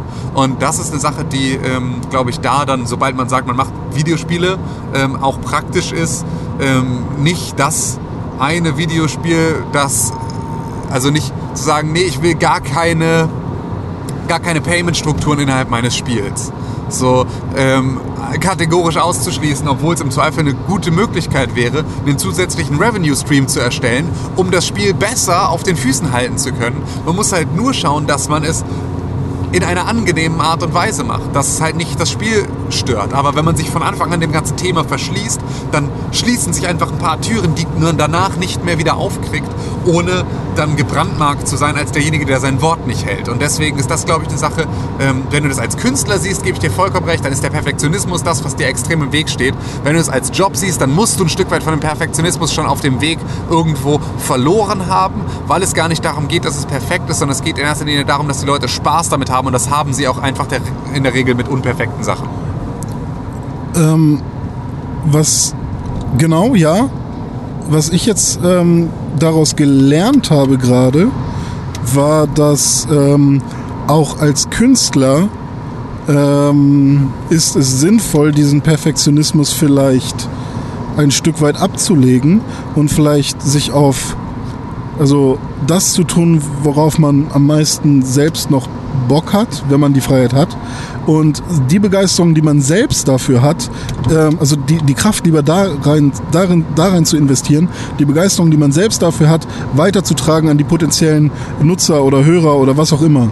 Weil ähm, wenn ich mir jetzt vorstelle, wie mir jemand sein Spiel anpreist und er das äh, und er und ich sehe, dass da seine ganze Leidenschaft mit drin ist, ähm, dann sympathisiere ich eher mit dem Spiel und gebe dem Ganzen eher noch ein, ähm, eine Chance, als wenn ich einfach nur das Spiel in irgendeiner Zeitschrift sehe, ich von dem Typen aber nie was gehört habe, er mir irgendwie, keine Ahnung, oder ich nie irgendwie Gefühle ge gespürt habe dazu. Ähm, und ich glaube, ähm, ich glaube, das hilft mir schon irgendwie als, als Künstler jetzt. Das ist eine gute Sache. Also ich weiß nicht, ob ich das gerade alles vernünftig erklärt habe, so wie ich es gerade in meinem Kopf äh, habe, aber ähm, ich glaube, Perfektionismus ist ganz schön scheiße manchmal. Und ich meine, klar ist es auch geil, ähm, doch noch immer einen, einen Schritt mehr und äh, sich zu überlegen, okay, ähm, das bleibt jetzt so, da stört mich zwar noch was, aber es bleibt jetzt so. Und dann ärgert man sich drüber, dass man es doch nicht mehr geändert hat. Also ich finde es auch gut, alles wirklich solid und gerade und schön zu machen ähm, und wirklich äh, keine, ja, keine, keine Leichen im Keller passt nicht. Ähm, und sich, also alles so zu machen, wie man es wirklich im Kopf hatte, aber ähm, man sollte seine eigene Arbeit auch nicht ständig in, in Frage stellen und ich glaube, machen ist auch besser als denken. Also die ganze Zeit Sachen kaputt zu denken. Dann lieber etwas fertig machen und es zur Seite tun und vielleicht nicht irgendwie ähm, ist der großen Öffentlichkeit Preis machen oder sowas. Oder, oder doch? Oder doch. Und zwar volle Kanne, weil das ist tatsächlich eine Sache, die ähm, sich aus, aus, dem, aus dem Design rüber bewegt hat in ganz, ganz viele andere Gewerke. Ihr müsst wissen, Tim hat gerade ganz groß mit dem Finger äh, nach links und rechts so, nein, nein, nein, nein, nein. Äh, wie nennt man das? Gewunken? Nee, ge geschwenkt, gewedelt, gewedelt äh, um, um zu zeigen, nee, René, das ist genau der falsche Ansatz. Richtig, weil ähm, das, das, äh, was, also es ist nicht der falsche Ansatz, aber ein anderer Ansatz, der gerade extrem weit verbreitet ist und der halt in ganz, ganz vielen Gewerken Einzug hält ähm, und der zumindest meiner Erfahrung nach in meinen Projekten, in denen ich das so gemacht habe, immer extrem gut funktioniert hat, ist halt dieser Ansatz dieser schnellen iterativen Schleifen, in denen man erstmal was rauswirft und das kann unfertig und scheiße sein und du kriegst Feedback. Und dieses Feedback, das baust du ein. Also eher zu sagen, du mischst einen Song ab und in der ersten Version schmeißt ihn raus und irgendjemand sagt, hä, aber ne, irgendwie sind die Drums voll leise, so knallt irgendwie irgendwie knallt der noch nicht so richtig. Und dann weißt du, okay, knallt noch nicht so richtig. Dann sammelst du das aber erstmal von verschiedenen Leuten, bis irgendwie du dann eine ungefähre Meinung hast, knallt der Song jetzt genug oder nicht? So, und dann kannst du ihn nochmal neu abmischen. Dann wirfst du den wieder Leuten zu und die sagen, ja, jetzt knallt er richtig. So, und so kriegst du Schritt für Schritt, dadurch, dass du es immer wieder veröffentlichst, dass du es Leuten zeigst. Erstens sind diese Leute sofort involviert in das Produkt, weil sie haben daran mitgewirkt. Sie haben irgendwie etwas dazu beigetragen. Das ist das, was du halt mit, mit Testings machst. Ne? Also deswegen gibst du mal einen, deswegen machst du Prototyping und gibst einen Prototypen in die Hände von Leuten, damit sie dir eine Meinung dazu geben. Und sofort haben die das Gefühl, ey, mit der Meinung, die ich da jetzt sage, das, was ursprünglich Beta-Programme waren, bevor es Vorbestellerboni wurden, ähm, ne, war halt ein, ich kann hier etwas dazu beisteuern, ich kann meine Meinung und mein Wissen anwenden in dieser Situation, dieses Produkt, das mir am Herzen liegt, besser zu machen. Endless Legend fällt mir da ein, Videospiel. Ja, also auch damals hat es noch mit WoW hat sogar noch gut funktioniert. Da ging das damals auch, dass du halt irgendwie, wenn du dich auf den Testservern ähm, für dieses Beta-Programm angemeldet hast, dann konntest du da halt auch noch Tickets schreiben mit Sachen, die dir aufgefallen sind. Dann haben die die halt wirklich genutzt und durchgearbeitet, haben auch noch Feedback dazu zurückgegeben und sowas. Also das war ganz am Anfang. Gab es da auch noch ganz viel Austausch. Ähm, das ist halt eine Sache, die sehr, sehr gut funktioniert hat, weil du halt den Leuten das Gefühl gegeben hast, ey, du hast da gerade was selber gemacht, um ein Produkt besser zu machen, das dir am Herzen liegt. Und dadurch baust du eine engere Beziehung zu deiner Zielgruppe auf und ähm, du kriegst am Ende einfach viel besseres Produkt. Bei, bei Facebook hängt groß an der Wand und das ist so, Facebook ist da, ne, ist mittlerweile auch einfach keine, ist niemand mehr, den man irgendwie als gutes Beispiel vorhalten möchte, aber man darf ja auch nicht vergessen, was die da aufgebaut haben. F steht für Vertrauen. Richtig, genau. Das F steht für Vertrauen. Und das ist halt eine Sache, ähm, die hatten ähm, Done is better than perfect da stehen. Und haben es, glaube ich, auch immer noch. Und das, oder das ist irgendwie von der, von der, äh, von der, von der jetzigen äh, CEO ist das irgendwie so der Leitspruch. Weil es geht halt darum, mach's fertig, krieg was hin. Und wenn du es hingekriegt hast, dann können die Leute, dann ist es immer noch, es gibt, es gibt absolut keinen Wert haben die die unfertigen oder die komplett fertigen und durchpolierten Sachen in deiner Schublade. Dadurch, dass sie da Ewigkeiten rumliegen, dass du wartest, bis es zu spät ist. Das sind die Sachen, die, mit denen du dir solche Sachen kaputt machst. Also wirf es raus, hol dir Feedback und dann fang an, es besser zu machen. Schleife es, bis es vernünftig funktioniert. Ja, so so äh, funktioniert das aber nicht immer zum Beispiel mit Songs. Also lass mal jetzt lass mal jetzt konkret werden hier. Ja. So, ich bin ja der Rapper hier. Ja. Äh, ich habe, ähm, sagen wir mal, sieben Songs oder so rumliegen. Ähm, und ich, ich bin unzufrieden mit meinem Namen, ich bin unzufrieden mit dem Sound quasi. Also nicht wirklich unzufrieden, ich mag den Sound, ich finde ihn eigentlich Hammer, aber es sind alles Songs, wo ich halt äh, quasi nicht so wirklich hundertprozentig meine, meine Skills drauf zeige. Deswegen habe ich so ein bisschen, ah, wenn ich die jetzt raushaue, denken alle, ich könnte nicht rappen oder so. Dann äh, sind es Songs, die alle... Ähm, ja, keine Ahnung. Irgendwie habe ich das Gefühl, ich müsste noch vier, fünf mehr Songs machen, damit es ein Album ist. Aber wenn ich jetzt, ich, ich weiß, dass ich in den nächsten, im nächsten Jahr kein Album fertig kriege. So, was mache ich jetzt mit diesen Songs? Hau ich die jetzt raus? Und wenn dann Leute sagen, knallt nicht richtig, hole ich den dann zurück und verbessere den? Also, äh, oder, oder sage ich einfach, ja, nee, ist fertig. So, so, das ist jetzt der Song. Weil eigentlich ist die Master schon durch. Und ja, so, wo, wo mache ich jetzt meinen Cut? Wie kann ich mit mir selber lernen zu sagen, das ist okay so? Oder lasse ich es doch in der Schublade? Naja, gerade bei deinem Album ist es jetzt so, ähm, dieses Album würde ich jetzt so wie es aktuell ist mit den Songs, die du aufgenommen hast und die fertig sind in Anführungszeichen, würde ich das jetzt einmal Family und Friends vorspielen. Einmal Leuten, deren Meinung du schätzt und die vielleicht auch einfach Ahnung haben von dem, was da passiert. Also die ein bisschen Ahnung von Rap haben, die ein bisschen Ahnung von Produktion haben, die wissen, was man da auch noch machen könnte, um im Zweifel irgendwie den Sound zu verbessern. Ähm, und dann gibst du das mal in die Hände von den Leuten. Und dann holst du dir das Feedback, sammelst das und dann schaust du, dass du da im Zweifel nochmal was dran machst, korrigierst nochmal ein bisschen was, mischst nochmal neu, masterst die ganze Butze, schmeißt einen Song raus, zu dem alle sagen, voll scheiße, nimmst einen anderen Song, den du vielleicht irgendwie nur so, bei dem du dir nicht sicher bist, für den kriegst du dann plötzlich extrem positives Feedback und den nimmst du mit drauf und dann machst du da am Ende eine Platte draus. Und ob da nun irgendwie ein Song drauf ist, bei dem man das Gefühl bekommt, dass, man, dass du nicht rappen kannst, das zeigt einfach nur, dass du unsicher mit deiner eigenen Kunst bist. Ähm, da brauchst du wieder das Selbstvertrauen, einfach zu sagen, hä, das ist halt meine Platte, die ist halt fett. So, und das ist so, das ist das, was, was Eisfeld schon damals gemacht hat. Einfach zu sagen, ja, Digga, ne, Füchse sind keine Rudeltiere, ist aber scheißegal, weil der Rhyme ist fett. So. Einfach egal, einfach raushauen und natürlich, ey, da, da, das ist doch genau die Situation gewesen. Der haut so ein Ding raus und die Leute hören den Song zuerst mal und denken, Digga Eisfeld, du bist so ein Mongo, Mann. Füchse sind keine Rudeltiere. Das ist so einfach, was für eine unfassbar beschissene Line sollen das bitte sein? Und dann sagst, gehst du dem Ganzen, bleib damit auch offen um, so, musst du nicht mal machen, hat er da gemacht, hat gut funktioniert, so, müsstest du aber eigentlich nicht mehr, nicht mal, sondern du musst einfach nur wissen, dass du natürlich weißt, dass Füchse keine Rudeltiere sind, aber dass du vor allem weißt, dass der Rhyme fett ist, so, und dann ist es völlig egal.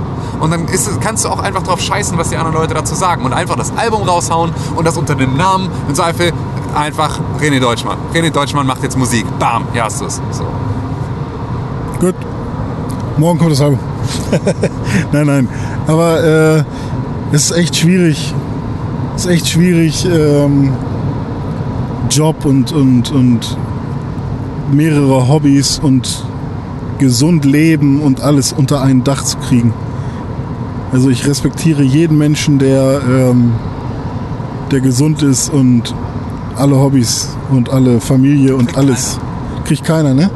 Man ist da nicht alleine mit. Nee, bist du absolut nicht. Das Ich meine auch generell nicht nur ich, sondern falls jetzt jemand zuhört, der denkt, Alter, ja, ey, ich habe gar keine Zeit. So. Niemand hat Zeit. Das ist tatsächlich eine Sache. Das ist das einzige Gut, um das auch alle gleichzeitig buhlen, weil das ist ja auch das. YouTube will auch Zeit von dir. YouTube will jeden Tag Zeit von dir, um dir bessere Recommendations zu machen. Soll ich jeden Tag jetzt noch YouTube Zeit geben? Also ist ja tatsächlich das, was sie wollen. Instagram möchte, dass ich mir Zeit nehme. Facebook möchte, dass ich mir Zeit nehme für ihren Feed. Twitter möchte, dass ich mir Zeit nehme. Äh, meine Freundin möchte, dass ich mir Zeit nehme. Der Hund möchte, dass ich mir Zeit nehme. Äh, meine Familie möchte, dass ich mir Zeit nehme. Meine Freunde wollen, dass ich mir Zeit nehme. Und du sollst Produkte kaufen für Geld, damit die Leute, die das Geld haben, dann Zeit haben, weil sie sehr viel Geld haben und nicht mehr viel und nicht so viel arbeiten müssen. Genau, deswegen haben wir ja auch einfach diese absurde Situation, oder ich finde es ja grundsätzlich gut, es ist halt einfach nur so ein extremer Paradigmenwechsel aktuell, dass wir halt hinkommen zu dieser, ähm, zu dem, was halt alle jetzt, die im, im, im höheren Management sind, total äh, Angst vorhaben, vor dieser neuen Generation, die da jetzt nachwächst und die halt irgendwie Work-Life-Balance will, für die man jetzt irgendwelche Mechanismen umstellen muss. Ähm, dass man halt sagt, so, ey, ich möchte aber irgendwie Freizeitausgleich, ich möchte nur eine Vier-Tage-Woche, ich möchte irgendwie flexible Arbeitszeiten, ich möchte Homeoffice, ich möchte all solche Sachen, ähm, sind ja schon genau ein, ein Ergebnis dessen, dass keiner mehr mit seiner Zeit zurande gekommen ist, dass halt ein 9-to-5-Job allen einfach nur Probleme macht und dass die halt mit den ganzen, mit den Anforderungen, die unsere moderne Welt an uns stellt, das halt nicht mehr unter einen Hut zu bringen ist. Und dann müssen wir uns halt andere Sachen überlegen und dann muss uns halt, äh, die Arbeit von anderen Leuten muss uns dann halt mehr Geld wert sein. Das heißt, wir müssen es halt umverteilen. Das ist ein ganz anderes Thema. Da gehen wir ganz, ganz tief in, äh, in, in, Polit, in Politik, weil irgendwo ähm, ist das ja eine Sache, dass äh, es ist ja Geld da, das ist ja nur im Zweifel halt nicht da, wo man es braucht. Ähm, aber das ist eine Sache, dieses keine Zeit haben oder das Gefühl haben, irgendetwas zu vernachlässigen, das haben wir, glaube ich, alle. So. Ich vernachlässige beispielsweise meine Gesundheit in großem Stile. So. Das ist halt tatsächlich eine Sache, das ist eine Sache, die ich komplett wegstreiche. Ich mache einfach aktuell wieder mal gar keinen Sport. Und das merke ich dann auch natürlich irgendwie, dass es mir auch einfach schlecht damit geht. Aber das ist halt die Sache, die ich am ehesten äh, aufopfern kann, weil ähm, da im Zweifel auch nur ich drunter leide. Auch das ist ja eine Sache, äh, dass man da ja auch, dass die einen da lieber die Abstriche machen und die anderen halt an anderer Stelle. Also, ne, dass halt ähm, du beispielsweise äh, ja einfach auch sagst, ey, ich bin ich bin mir selber extrem wichtig, so ich muss auf mich aufpassen. Ähm, ich nehme mir halt irgendwie Zeit für mich, so was ich für relativ wenig mache ähm, und wo die Zeit, die du dir für dich nimmst, die fehlt dir für Arbeit oder Freunde oder Hobby oder sonst irgendetwas. Und genauso ist es halt die Zeit, die ich durch, durch Selbstvernachlässigung ähm, mir freischaufle, nutze ich dann für Arbeit. Aber dadurch habe ich halt auch nur, ne, also am Ende ist das gleiche Zeitkonto da. So. Aber es gilt trotzdem eher als äh, ehrenhaft, wenn man die ganze Zeit arbeitet. Glaube ich nicht. Glaube ich nicht, dass das so bleibt. Das ist eine Sache, die sich, die sich halt genau wegentwickelt, weil du hast genau dieses, ähm, dass halt dieser, dieser Lohnerwerb ist tatsächlich plötzlich nur noch das. Alle wollen eigentlich wollen sie den ganzen Tag irgendwo am Strand liegen. So, und das ist das, worauf du auch neidisch bist, dass Leute halt irgendwie es schaffen, möglichst viel Freizeit zu haben und möglichst coole Sachen zu machen und alles unter einen Hut zu kriegen, was aber nur bedeutet, dass sie möglichst wenig arbeiten und möglichst viel Zeit für anderen Scheiß und möglichst viel Geld auch für anderen Scheiß haben. So, das ist tatsächlich, ich habe nicht das Gefühl, dass ich, äh, also klar, wir sind immer noch eine preußische Gesellschaft. Es ist immer noch äh, tugendhaft, dass man fleißig ist ähm, und dass halt Zeit für einen selbst im Zweifel als unfleißig äh, wahrgenommen wird. Ist aber auch die Frage, wen, auf, auf wessen Meinung du dich da stützt. So, weil ich habe das Gefühl, dass äh, die Ausgeglichenen, ich meditiere jeden Tag, äh, also ich bin neidisch auf jeden, der jeden Tag eine halbe Stunde meditiert oder nur zehn Minuten meditiert. Ich bin neidisch auf jeden, der das tut. Ich beneide die wie die Hölle sich morgens, die Leute, die frühstücken, die Sport machen und die meditieren, beneide ich so sehr. Und das ist halt alles Zeit, die du dir für dich selber nimmst. Das ist Zeit, die du dir für dich selber nimmst und die ich mir nicht nehme. Und ich verbringe sie mit Arbeit und fühle mich wie ein Vollidiot. Andere Leute gucken auf mich und denken, boah, ich habe aber irgendwie möchte ich ganz gerne mehr Geld verdienen und ich möchte ganz gerne mehr irgendwie Motivation für Arbeit haben. So, und die aber jeden Tag schafft zu meditieren. So, und dann beneiden wir uns gegenseitig. Ich beneide die für ihre Meditation und ihre innere Ruhe, die beneiden mich für die 2,50 Euro mehr, die ich in der Tasche habe, weil ich irgendwie eine Stunde mehr arbeite. So, das ist doch einfach Bullshit. Also da ist doch, da wirst du Gleichgewicht, glaube ich, auch nicht herstellen können. Ich glaube aber tatsächlich nicht, dass es, ähm, dass es äh, grundsätzlich besser ankommt, wenn man mehr arbeitet, als wenn man sich mehr um sich selbst kümmert. Da gab es doch mal diese, diese tolle Geschichte von dem Fischer, der an seinem Steg sitzt und ähm, seine Fische quasi nochmal, weiß ich was man damit macht, zählt oder was, keine Ahnung. Und da kommt so ein Geschäftsmann an und sagt, du, wie oft bist du heute schon rausgefahren? Ja, einmal. Reicht auch heute. Ja, aber wenn du zweimal rausfährst, dann hast du am Ende viel mehr Fische und kannst viel mehr Geld machen. Und äh, dann kannst du dir irgendwann, wenn du so, sogar dreimal rausfährst, kannst du irgendwann sogar einen größeren Kutter holen. Und ähm, vielleicht sogar äh, noch Leute einstellen, die dir dann helfen, die ganzen Fische ähm, zu verkaufen oder vorzubereiten. Du musst halt nur vielleicht zwei, vielleicht dreimal rausfahren jeden Tag. Und irgendwann hast du dann so viel Geld, dass du nur noch einen halben Tag arbeiten musst. Und dann sagt er, hm, aber das mache ich doch jetzt schon. So. Und äh, das ist halt, also, es ist wie mit Videospielen manchmal auch. Ähm, wenn du auflevelst und die Gegner mitleveln. Ich habe das Gefühl, das ist auch so ähnlich. Du, du steigst irgendwie, dein, dein Arbeitspensum steigt, deine Verantwortung steigt, der Stresslevel steigt, je mehr du verdienst irgendwie, außer du hast natürlich irgendwie super äh, Glück oder hast irgendwie, keine Ahnung, Mallorca-Hit gemacht und irgendwie das Geld kommt jedes Jahr von alleine. Aber irgendwie, je mehr Verantwortung du hast in so einer, auf so einer Karriereleiter und je mehr Stress du hast, desto mehr Kohle hast du. Aber äh, letztendlich hast du nicht mehr Zeit als zu Beginn deiner Karriere, um schön zu leben? Das ist tatsächlich eine Sache, weswegen ich mich selbstständig gemacht habe. Ähm, einfach nur um Zeitverschwendung ähm, irgendwie entgegenzuwirken. Weil für mich gab es nichts Schlimmeres als Tage in meinem Job, in denen ich dann ab 16 Uhr nichts mehr zu tun hatte, aber keine Ahnung bis 19 Uhr da sitzen bleiben musste. Das ist tatsächlich das Allerschlimmste, was es überhaupt nur gibt. Sich bei der Arbeit zu sitzen und so tun zu müssen, als hätte man was zu tun und darauf zu warten, dass die Zeit abläuft. Weil das ist wirklich einfach nur verschwendet. Und das ist eine Sache, die ich halt jetzt in meiner Selbstständigkeit einfach nicht mehr mache. Wenn ich nichts zu tun habe, dann gehe ich nach Hause. So, und dann gehe ich einkaufen und dann, keine Ahnung, mache ich irgendwie, dann äh, räume ich die Wohnung auf und gieße die Blumen und dann mache ich das alles in meiner, in Anführungszeichen, Arbeitszeit. Ähm, schaufel mir damit aber natürlich irgendwie ein anderes Maß an Freizeit frei und so. Also ich habe, seit ich mich selbstständig gemacht habe, kein Verhältnis mehr dafür, wie viel ich arbeite. Ich weiß es tatsächlich einfach nicht. Ich weiß, dass ich weniger arbeite als vorher und mehr Geld habe. Das weiß ich. So. Ähm, ich weiß aber auch, dass ich viel höheren Stress habe in der Zeit, in der ich arbeite und auch in der Zeit, in der ich nicht arbeite als vorher. Und dass dieser Stress mir jetzt beispielsweise äh, eine Magenschleimhautentzündung gebracht hat. Und dass auch das eine Sache ist, dass ich da jetzt dann wieder nicht die Möglichkeit habe, mich richtig krank schreiben zu lassen und mal zwei Wochen lang zu Hause zu sein, weil ich halt keine Lohnfortzahlung habe, weil ich selbstständig bin. Also so, das gleicht sich alles am Ende schon wieder aus. Ähm, aber genau dieses Maß an, an übriger Zeit, ähm, um, um sozusagen diese Zeitverschwendung zu eliminieren, das war mein Grund, warum ich mich überhaupt selbstständig gemacht habe. Ja, da ähm, gibt es aber zum Glück viele Arbeitgeber, die mittlerweile modern genug sind und sagen, wenn du nichts zu tun hast, geh bitte nach Hause. Und äh, wenn man dann auch noch ein fairer Arbeitnehmer ist, dann kann man das auch noch vernünftig, falls Zeit erfasst wird, irgendwo eintragen.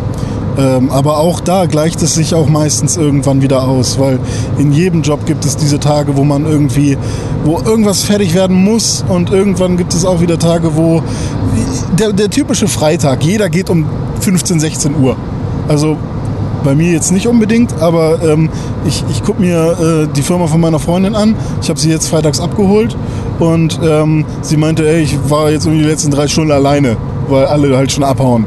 Ich gucke mir meine Eltern an bei VW, ähm, gleiches Spiel. So, du kannst eigentlich Freitag nicht als vollwertigen Arbeitstag zählen, weil du die Leute nie erreichst, die noch irgendwas entscheiden müssten, wenn du irgendwas brauchst äh, von, von irgendeiner anderen Firma oder so, äh, weil immer schon alle früher Feierabend machen. Und ähm, ich glaube schon, dass sich das auch alles irgendwie wieder ausgleicht. Äh, wo es sich nicht ausgleicht und wo man einfach immer Überstunden macht, sind Messen. Und zwar die Gamescom und die IFA. Da bin ich nämlich nächste Woche noch.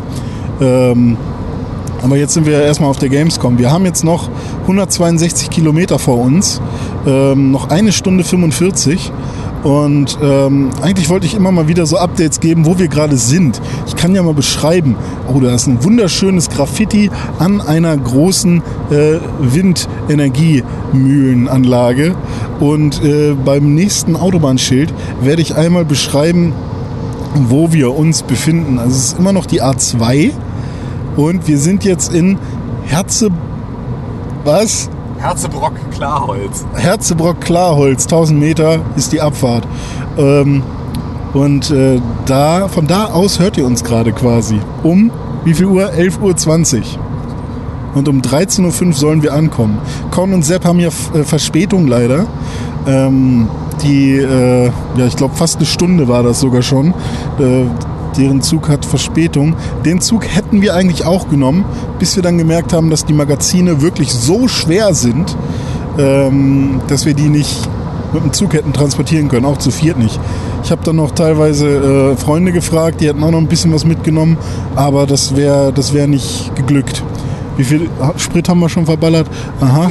Super wenig. Wir fahren extrem verbrauchsarm und wir haben ähm, wir sind jetzt aktuell, sind wir so im Schnitt bei 5 Litern, was völlig okay ist. Und wir haben immer noch ähm, ein bisschen, bisschen mehr als einen halben Tank, also zwischen halb und drei Viertel. Wir haben jetzt, glaube ich, noch 400 Kilometer oder sowas haben wir frei. Krass, weil normalerweise, äh, wenn ich in der Stadt fahre, 300 Kilometer. 310 Kilometer. Wenn ich in der Stadt fahre, habe ich ähm, meistens so eine Reichweite von 500 noch was Kilometern. Und äh, jetzt ähm, ist die Strecke von Hamburg nach Köln ungefähr 450 oder 460 gewesen, glaube ich. Und das heißt, man müsste mit anderthalb Tanks eigentlich locker hinkommen. Mal gucken. Ähm, ja, aber Messe, ja, heute, wie sieht denn jetzt der Podcastplan aus? Also wir haben ja, wir wollen ja jetzt noch nicht groß erzählen, was wir uns alles anschauen und so. Das passiert ja alles noch. Was wir aber erzählen können, ist, äh, auf was ihr euch freuen könnt, auf was, welche Podcasts alle rauskommen werden in den nächsten Tagen.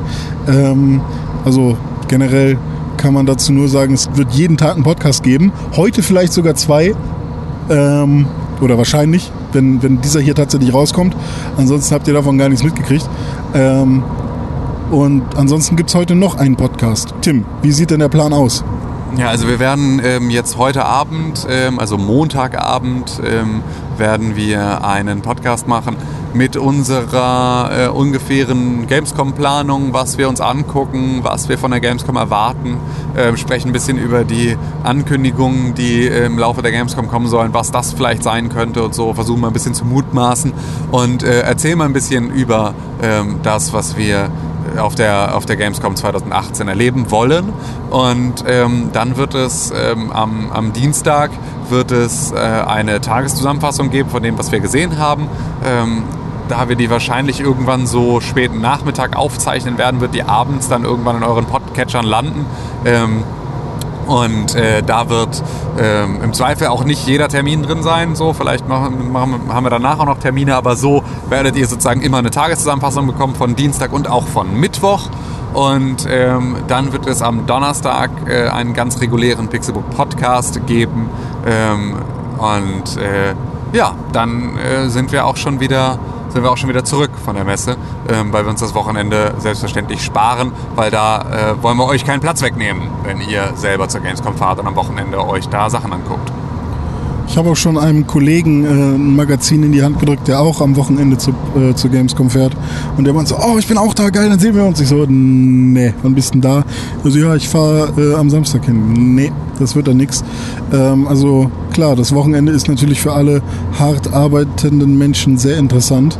Ähm, ich glaube, ich würde mir aber auch, wenn ich jetzt nicht... Ähm, ja, was ist denn das? Beruflich kann man es auch nicht wirklich nennen, aber pressemäßig dahin fahren würde, dann ähm, wäre ich, würde ich mir trotzdem Urlaub nehmen, glaube ich. Ich glaube, das Wochenende, das würde ich mir nicht antun. Also, ähm, ich meine, klar, wenn man noch Schüler ist oder so, dann ist natürlich schwierig, äh, sich einfach mal irgendwie Urlaub zu nehmen. Das geht, geht das eigentlich? Nee, nur wenn man 18 ist, dann kann man sich krank schreiben selbst. Aber sonst muss man die Eltern fragen. Aber generell äh, einfach nur Urlaub nehmen geht ja nicht. Ähm, aber sonst würde ich mir, glaube ich, als äh, wenn ich arbeiten gehe, dann würde ich mir Urlaub nehmen dafür. Ähm, ja, ich habe meinen 3DS dabei und meine Switch. Vielleicht spiele ich jetzt noch ein bisschen was. Tim, hast du noch was auf dem Herzen? Sonst würde ich nämlich langsam mal unsere Plappermäuler äh, schließen. Nö, äh, lass mal die Plappermäuler schließen. Finde ich völlig in Ordnung. Ähm, das hat tatsächlich ähm, ganz schön gut Zeit von der Uhr genommen, dieses Prozedere. Äh, ich bedanke mich recht herzlich für eure Aufmerksamkeit und für die tolle Idee von dir, René Deutschmann. Weil selbst wenn wir es nicht veröffentlichen sollten, äh, ist die Zeit gut rumgegangen. Und ähm, ja, dann äh, vielen Dank fürs Zuhören und dann stay tuned für alles, was äh, auf der Gamescom so passiert. Wenn ihr uns tagsüber über die Messe verfolgen wollt, dann könnt ihr das am besten auf Instagram tun. Ähm, auf Instagram findet ihr uns unter @pixelburg und dort könnt ihr sowohl in der Story als auch bei Instagram TV ähm, schauen, was wir auf der Gamescom so erleben und euch ähm, melden. Genau, Tim findet ihr bei Instagram unter Tim Königke. Äh, natürlich werdet ihr in den nächsten Tagen am ehesten was von ihm sehen äh, bei Pixelburg. Mich findet ihr unter René Deu Deutschmann. Ähm, Con gibt es auch natürlich noch, Conkrell. Ich weiß nicht, wie Sepp heißt. Äh, werdet ihr Insta-Sepp äh, werden wir natürlich auch hundertmal noch verlinken ähm, auf dem Pixelburg-Kanal. Und äh, ansonsten 5 Sterne bei iTunes, 100 Sterne bei wo auch immer. Äh, liked uns überall und nirgendwo. Äh, ganz viel Liebe von der Autobahn. Euer René und euer Tim. Macht's gut. Und tschüss.